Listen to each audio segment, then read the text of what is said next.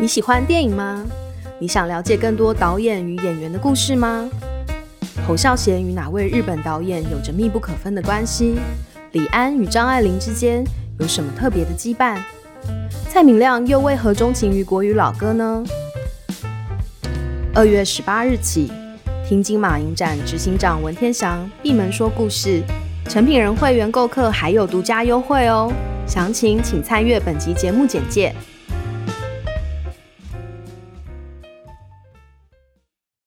书上写了一个非常棒的观点哈，就是呢，你就试着先做一个决定吧，你不可能永远留在长廊里面，你就先试做一个你不排斥的决定。做的过程其实呢，你要去专注在哪里呢？你要去想的不是呢，我要做出一个最好的决定，而是呢，想着如何把我的决定让它变成最好。我们要关注的不是呢，要找到一个最完美的决定，而是试着把我们手上现在正在做的决定、正在做的事情，让它变得最好。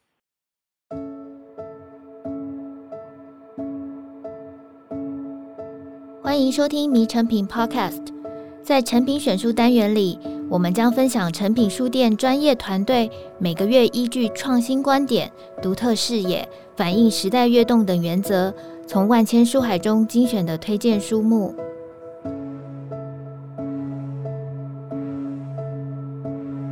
大家好，我是 Amber。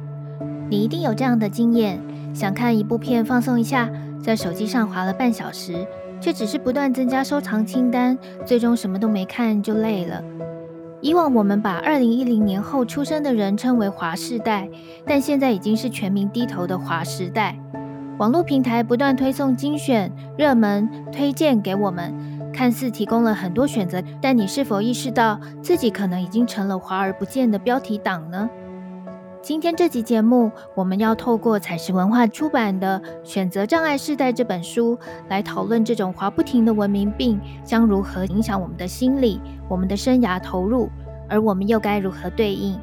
今天的节目，我们邀请到的来宾是《拥抱刺猬孩子：你怎么没爱上你自己》等畅销书的作者，也是资商心理师陈志恒老师。欢迎志恒老师。Hello，大家好，我是志恒。选择障碍世代的作者皮特·戴维斯把我们刚刚所说的滑不停，最后什么都没有做的现象称为无限浏览模式。那他在这本书里面从开章到结尾，告诉了我们很多无限浏览模式其实有它带来给我们的好处跟愉悦，但是也带给我们困扰跟痛苦，还有对我们投入生涯跟时间分配的障碍。想先请志恒老师分享，为什么我们现代人哦，是什么样的一种焦虑的心理，会导致我们这样子滑不停，然后陷入了作者形容的这个无限浏览模式，像一条很长的走廊哦，但是我们没有要进入任何一间门里面去呢？那如果我们陷入这样子的模式里头，我们又会遇到哪些问题？这个选择障碍世代这本书的作者呢，他呢用那个比喻来说明呢，我们选择障碍或者无限浏览模式，就是呢我们处在一条长廊上面，那在这个长廊里面有很多门，那每一个门呢里面都背后可能都有一些未知或者精彩或不同的一些内容，那我们到底要进去哪个门呢？我们可能呢不知道进去哪个门，于是就在这个长廊上面呢犹豫不决，我们怕呢进到了某个门，我们就错过另一个门了，我们又怕呢进到了某个门。入戏太深了，然后呢又做错决定，所以就变成了我们一直留在这个长廊上面无法做决定。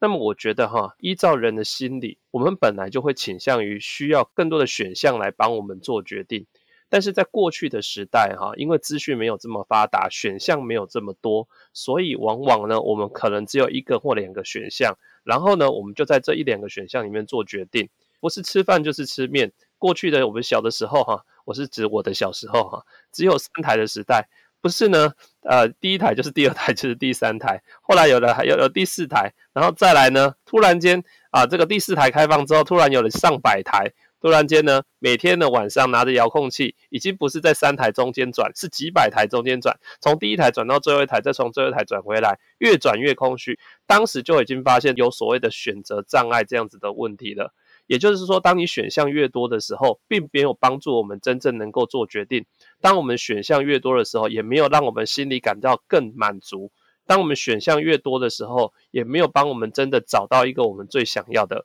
我们往往在呢不同频道间不断切换，不断切换，所以就造成了呢我们难以做决定这样子的现象。我再举个例子哈，过去呢事实上念到高等教育的人不多，我们过去的科系分工也没有那么多，所以呢所有能够念书、有能力念书、能到高等教育，也就是能上大学的人，事实上就是那几个科系在选择。你大概对自己有一定的了解的话，你要么呢选这个，要么选那个啊，所以这科系选择好像不会那么的困难，或者说当时选科系这件事情对人们来讲不是一件难题，不是一件需要去好好探讨、被关注的事情。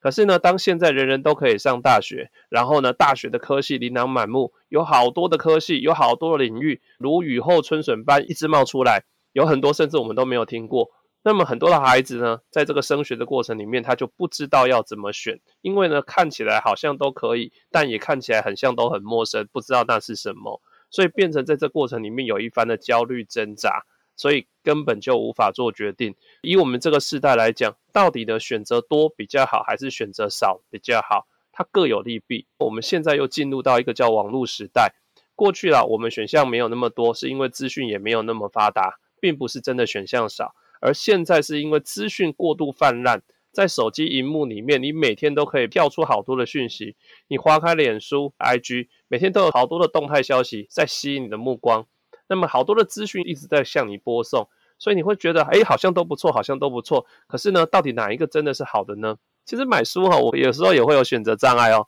到了书店里面，看到琳琅满目的书，虽然都帮你分类好了，但是呢，每一本书看起来呢，好像都很不错。还有亮丽的外表、耸动的金句，就觉得这本书好像呢不看呢可惜，这本书错过不行。然后呢，想想我的预算有限，那其实预算有限还好，像我这样爱书的人，最麻烦的事情就是我家里的空间有限，所以我就一定要做出一个决定说，说那我今天只能买一本两本的话，那要买哪几本？这个也都是一个选择障碍哈，对我们来讲，事实上这个选择障碍有好有坏啦。好的是呢，你有更多的选项，但是坏的是呢，你可能更难做出一个你心目中理想的这个决定。刚刚老师说到有两个重点，一个就是我们害怕错过另外一个更好的，一个是因为我们的生命跟时间都有限。那作者其实在这个书里面有提到两个英文的缩写字，一个叫 YOLO，一个叫 FOMO。就彻底的表现了我们现代人最重要的这两个焦虑哦。这个 YOLO 它的原文是 You only live once，就是你只活一次。那 FOMO 就是 Fear of missing out，就是你很怕错过什么东西。这两个问题就呈现在老师刚刚说的里面。其实现在太多的选择，导致我们没有办法去决定，或者是说下定决心，我就选择这一个。先投入它，比如说我没有办法决定说，哎，我先买这本书，或我先读这本书，并且投入时间，好好的把它读完。这个是我们一般人很常遇到的状况。那另外一边，在刚刚老师说到像教育方面，其实我们现在很多孩子学校的生活也变得非常丰富，很多的社团，很多的入学的方式，YOLO 跟 FOMO 其实也在这个方面有很多的影响，对吗？对，我们在现在的这个现今文化里面呢，也不断的有很多人会鼓吹说，你不要太快做决定，你的人生只有一次，你呢应该要去尝尝各种可能性，去尝试各种可能性，不要在一个地方太快的定下来。这好像是现在年轻人的文化里面的蛮重要的一个声音。这本书的作者才会说，这是一个主流文化，好像现在大多数人都接受或者蛮推崇这种，不要定在单一一个地方，不要投入心思在同一个领域或同一项活动里面去做出承诺或做出说我立志就像现在就要做这个事情做到老。你可以保持更多的弹性，帮自己呢保留更多的可能性，这确实是有好处的，因为人生真的就只有一次啊。啊，你呢？如果呢太快了，把自己定定位在某个地方，然后如果呢那是你不喜欢的事情，然后你又被迫要做一辈子的话，以前没得选啊，现在有选择的话，你又不跳开，那你真的是傻子啦。所以这种无限浏览模式，事实上也帮我们带来很多好处啊。例如说，我们就会变得比较灵活哈。但是呃，作者也提到这个的灵活性，就是我们可以随时去探索，又随时的退出，所以你有就有很多的机会去探索。那同时呢，你也会。感觉到说，我的人生是由我来做决定的，我不是被迫被绑在某一个团体规范或是体制里面。大概在大学以前啊，我们其实都是被绑在体制内的。其实我们大家都很希望、渴望可以自由哈，活出自己的生命，然后用自己的方式来写自己的故事，用这种方式来定义自己的人生。好，我们不想要被任何东西框住，于是无限浏览模式事实上也让我们有机会可以自己定义自己。那再来就是呢，无限浏览模式有一个为我们带来最大的一个好处，可是这背后也是很大的问题，就是它一直让我们的大脑感觉到很新鲜，我们生活中里面就会充满了期待。也因为这些很多的好处，所以呢，就让像 Euro 啊，或是 FOMO 哈，像这样子的一个浪潮呢，渐渐变成一个主流文化。然后呢，现在年轻人很多人可能都倾向于觉得说呢，我不要太快对某些事业啊，对某些领域啊，或者对某些事情啊、喜好啊，做出太快的决定，免得犯错，或者失去了弹性，或者呢，我错过了些什么。我觉得确实也真的是现在的一个文化现象。作者在这个书里面哦，他蛮常提到的一个波兰社会学家，就是齐格蒙鲍曼，他提到的异态现代性。那他就说到，我们现代人因为社会改变的太快，我们每个人呢都处于一种流动不定的状态。对应的这个液态现代性哦，我们每个人也具有了一种所谓的宽松的特质。比如说刚刚老师说到的，我们年轻的世代，尤其是千禧世代以降的年轻人。作者在书里面提供了一个还算蛮明确的数据，就是千禧世代之前跟千禧世代之后，你转换工作的比例大概是一比三哦。就是现在的年轻人，他大概就是两年这个工作，他可能体会不到成就感啊，或者是没有兴趣，他马上就跳转了。对于比较稍微长的世代，就会觉得，诶，这个年轻人怎么好像不太有定性？这个常常是一个世代的冲突哦。作者也提到，这除了是一个异态现代性之外，当然有很多方面是基于。现在这个世界的大环境，它的经济体的流动跟不稳定哦，当然也造成了这个现象。那我也想请老师多多分享一些液态的现代性给我们现在这个年轻世代的一些影响，以及在这样的液态跟不稳定跟流动之中，我们怎么样可以去尝试。或者是说去实践刚刚作者提到的，我们可以进行一个比较非主流的一个行动，叫做承诺。我想这个问题就点出最重要的主轴了哈，就是如何能够对一个事物或一个项目或一个活动或我们的职业有能够做出承诺。那我们现在年轻人也确实有很多呢，没有办法在承诺这个地方下定决心，也常常在转换工作或转换职涯。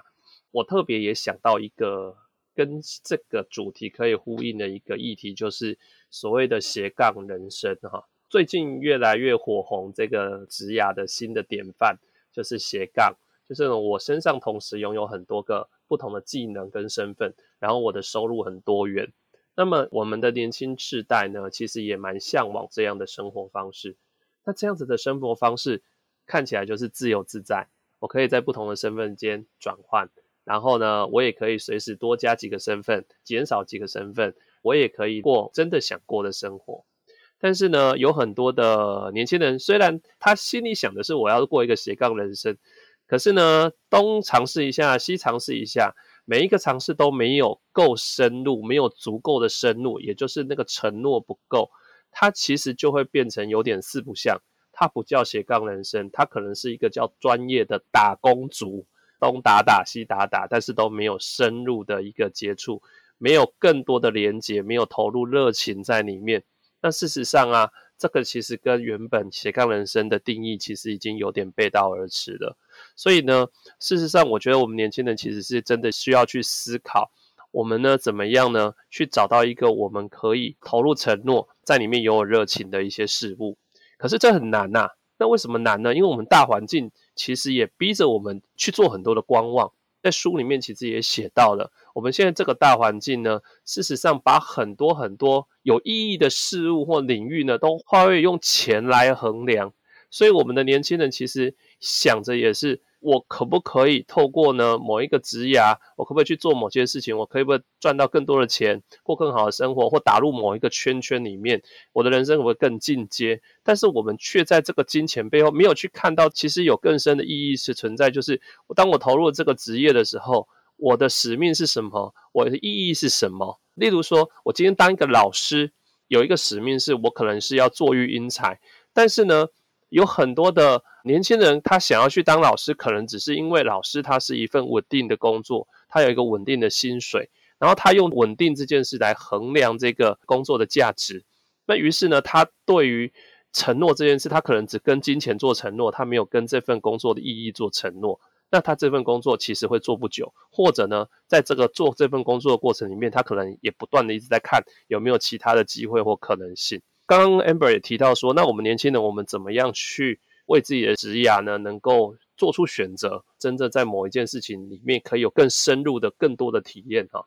那事实上，这个真的是要去克服一些障碍哈，克服作者在这个书上面写的一些害怕后悔、害怕错失，或者是不愿意做连接的这些障碍。那么我觉得书上写了一个非常棒的观点哈，就是呢，你就试着先做一个决定吧，你不可能永远留在长廊里面，你就先试做一个你不排斥的决定。那我们的人哈，其实很好玩的是，在心理学上有一个叫做认知失调理论。认知失调理论是什么呢？就是呢，当你的行动跟你自己对自己的这个身份认同哈有冲突的时候，我们就会试着呢，要么去改变我们对自己的身份认定。要么去改变行动，来让两者协调一致。那所以，当你去做了某事之后，你可能就会告诉自己说：“诶，我是喜欢这件事情的人。”你会试着去改变你的身份认同，而改变身份认同的部分，其实就会破除了我们在这本选择障碍试炼里面讲的害怕连结这个部分。害怕连结其实就是呢，害怕自己的身份啊，或者自己的认同、自己的声誉啊，会混淆掉。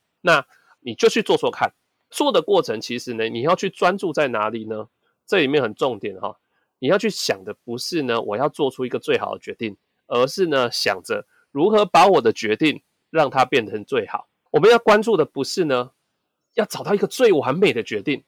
而是试着把我们手上现在正做做的决定、正在做的事情，让它变得最好。作者在书里面也有提到一句话，完完全全就是对应到这个哦。他就说啊，未来其实并不存在，因为未来是我们的选择去创造出来的。所以在现在这个看似非常多选择、非常多自由、不断的很多新奇的第一次给我们新鲜感跟刺激的时候，或者是当你觉得，诶，我还没有准备好，我还没有规划好一个非常完美的蓝图去进行我的下一步的时候。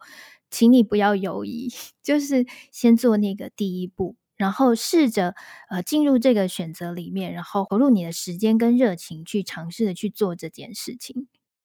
对，我以前哈在中学里面当辅导老师的时候，我也常遇过很多的孩子，他们呢在升大学要选科系的时候，他们真的不知道怎么做选择。那我们其实会给他很多工具啦，我们帮他做心理测验，探索一些他可能会有兴趣的一些领域，但是就是做不出决定啊。这个现象很像哈，我们以前年轻的时候哈，学生哈一群人，然后下了课要去吃饭的时候，大家聚在一起在讨论说要去吃什么，然后呢，每个人都说好啊，都可以啊，你们说什么我就吃什么啊。然后呢，有人说好，那我们去吃面，就有一个人说哦不要吃过了。然后呢，另一个人就说那我们去吃炒饭，哦炒饭好油哦。就是每个人都提出意见的时候，每一个意见都会被每一个人反对就对了。那最后呢，大家就问那到底要吃什么？然后每个人都说都可以，你们决定就好。所以就会变成没有办法决定嘛。好，那这个时候呢，我就会跟这些高中生说啊，如果你真的没办法决定的话，那么你就听大人说的吧，你就看看你爸爸妈妈希望你去念什么，就听听老师长辈觉得呢，可能什么好，你就先去试试看吧。你因为你总要有一个指引，你不能不做决定啊，你总要为自己做一个决定。那你无法做决定的时候，那你就让过来人来帮你做一个决定。可是呢，这不代表这个决定呢，做了之后你不能改哦，因为我们往往会以为说，我做了一个决定之后，我就呢要一辈子投入心思在里面，就不能改的。不是的，你随时还是可以抽身的。只是因为你有一个暂时决定之后呢，你才能够真的知道说自己到底是喜欢或不喜欢。其实书里面有讲到哈，这个概念就是发现自己喜欢什么，对什么有兴趣，跟发现自己不喜欢什么，其实是一样重要的。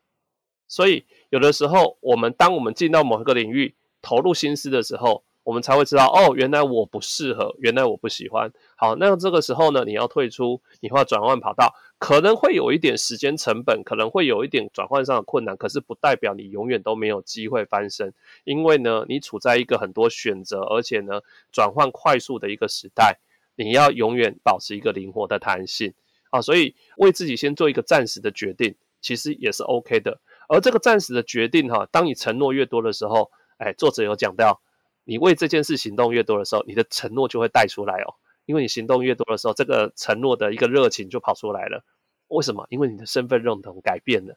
我们每一个人都有一个希望自己认知不要失调的倾向，你就会开始呢为自己改变身份认同。可是如果你还是觉得说这不适合我的话，那么你就会想办法去调整你的做法，来符合你自己对自己的身份形象。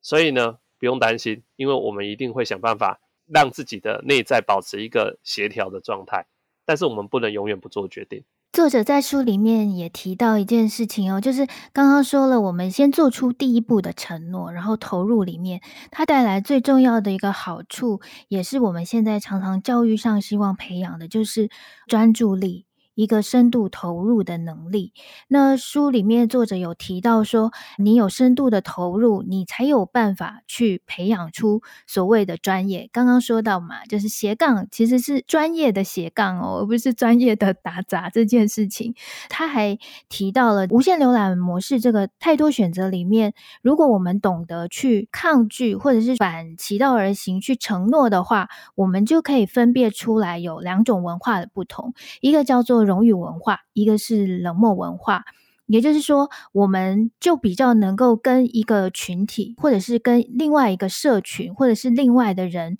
有比较深的连接感，我们就比较不着重在个人这件事情上。是 Amber，你提到的这个，其实我觉得是这个作者呢，他之所以会讲到反主流文化一个最终的一个关怀，或者他最担心的事情，就是我们这个时代的人们呢，变得越来越冷漠了。我们对于公众议题，我们对社会现象不再去投入心思去关注，我们会觉得说呢，这好像不关我的事，或者我就把它当做一个呢，跟我离我很远的事情去做啊。那如果呢，我要去关心它的话，哇，好麻烦哦，哇，好，好像会付出很多的代价，付出很多的心血。可是呢，事实上，人类之所以能够进步，都是因为在社群里面，人们愿意去花时间投入心思去。支持彼此，去付出，甚至去牺牲，甚至有的人终其一生去奉献自己。我们其实随便都可以找到很多的典范。作者在书里面讲到的，就是国外典范。那我们在国内，我们也看到有陈树菊阿嬷，你看她就是平凡人物，可是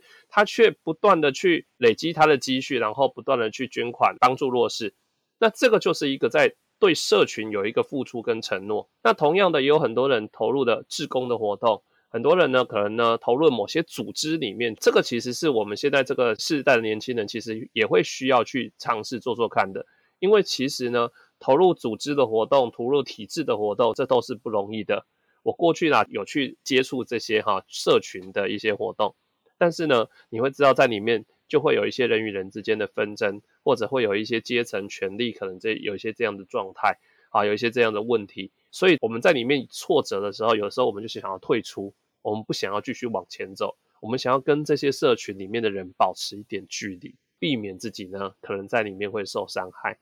但是呢，这就会造成我们都是一个旁观者，没有人愿意去付出，没有人愿意去奉献。那如果呢，你呢可能得要去做点事情的时候，可能就是被迫去做这件事情，你是没有热情的。这是作者提醒我们大家的，这个社会可能没有办法更进步。所以我们可能需要花更多的力气去关注我们这个世界发生什么事情，甚至我们要去投入心思去做一些可以改变世界或者让世界变得更好的一些举动。作者会说，我们不要常常是比较想着说，哎，做这件事情能够为我们个人带来什么样的好处，而是可能转化，好像听起来非常伟大，但是实际上就是去想这件事情，它可以达成什么样的使命，或者是达成什么样的志业。那书里面啊，作者他摘了一句美国民权斗士金恩博士他说的话，我觉得非常非常的呃受感动，而且也能够对应到这本选择障碍世代的主题哦。金恩博士说，我们的生活必须有三个维度，是长度、宽度跟高度。那长度是关于我们与自己的连接，宽度是我们与社群的连接，而高度是我们与卓越者的连接。所以说，如果这个三个维度呢都很差的话，我们自己个人是好不到哪里去的。但是如果这三个维度我们都能够达到一个平衡的话，那我们应该会有一个更好的人生。是，我觉得我们也可以透过这句话，我们自己也来衡量我们的人生是不是活得有意义，是不是充实，是不是呢有价值啊？你的宽度、广度，你的深度。好，用这样的方式，我们来厘清，我们在这个世界上，我们是不是很坚实的活着，而且是活着有意义的。今天的节目就到这里，邀请大家到诚品书店全台门市查找采石文化这本《选择障碍世代》，或者是点阅节目简介的诚品线上书籍连结。若你喜欢这集内容，请订阅我们的频道，在收听平台给我们五颗星或推荐给朋友。谢谢大家的收听，也谢谢今天的来宾陈志恒老师。我们下次见。好，拜拜。